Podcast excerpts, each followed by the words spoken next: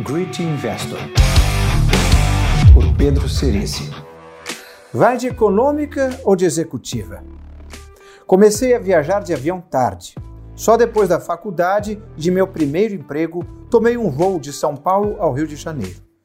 A primeira viagem internacional foi em 1997 para Nova York, já com 28 anos de idade. Vi pela primeira vez, de passagem, uma classe executiva como alguém podia gastar 3 mil dólares só para dormir um pouco melhor por duas noites? Foi nessa época que cravei uma daquelas besteiras que jovens falam. Nunca vou pagar por uma classe executiva. Quase 10 anos depois, ainda convicto da minha resolução, estava na sala de embarque quando eu e outros passageiros fomos chamados ao balcão. O voo estava com overbooking.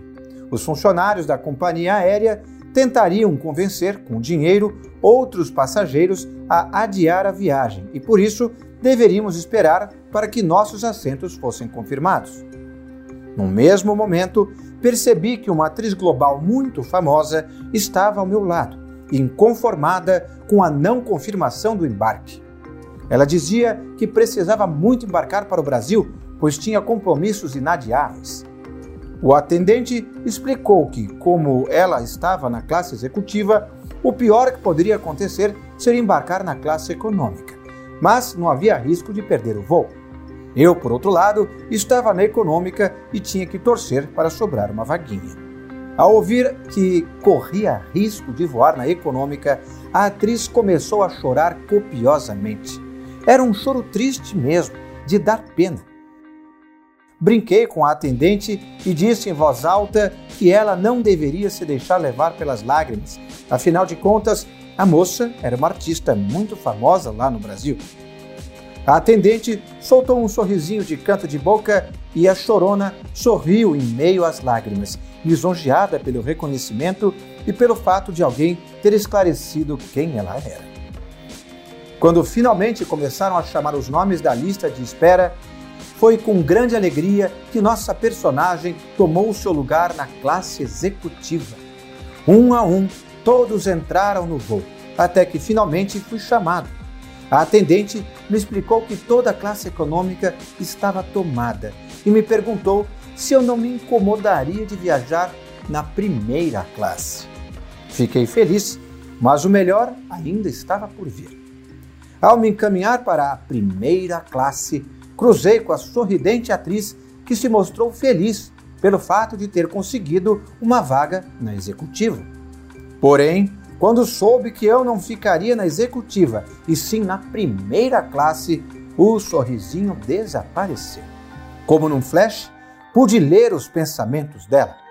Como fizeram isso? Me deixaram fora da primeira classe e deram minha passagem para ele? Não adianta. Algumas pessoas nunca ficam felizes. Esse episódio teve seu lado engraçado, obviamente. Foi como uma droga. Depois que experimenta, você quer usar novamente. Eu precisava encontrar um racional para decidir quando e se deveria viajar de econômica ou de executiva. Um amigo meu, o WT, me deu uma dica valiosa de como viajar de econômica sem sofrer tanto com o dilema ele saca a diferença da passagem, aproximadamente 3 mil dólares, em dinheiro e coloca no bolso da calça.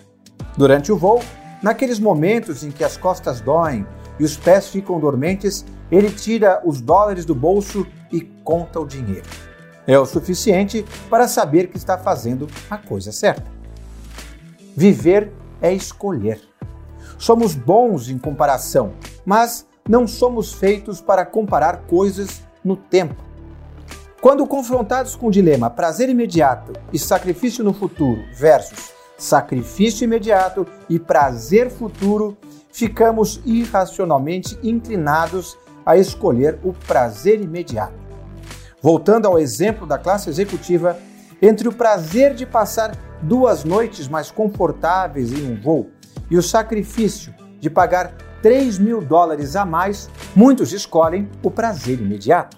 Mas, se pedirmos para essas pessoas escolherem entre a classe executiva ou um iPhone do último modelo, mais um terno ou vestido de marca e um jantar para dois em um restaurante famoso em Nova York, provavelmente a maioria das pessoas optará pela segunda opção.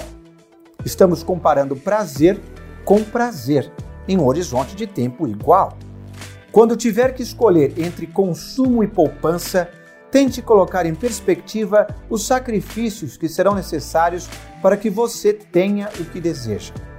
Esse exercício, naturalmente, o fará consumir somente o necessário e evitará que você se torne uma pessoa desnecessariamente econômica simplesmente pelo hábito. Você prefere comprar um carro pagando em cinco anos ou poupar durante dois anos e comprar à vista? Sempre que tempo estiver envolvido, desconfie da sua decisão. Great Investor, por Pedro Cerici.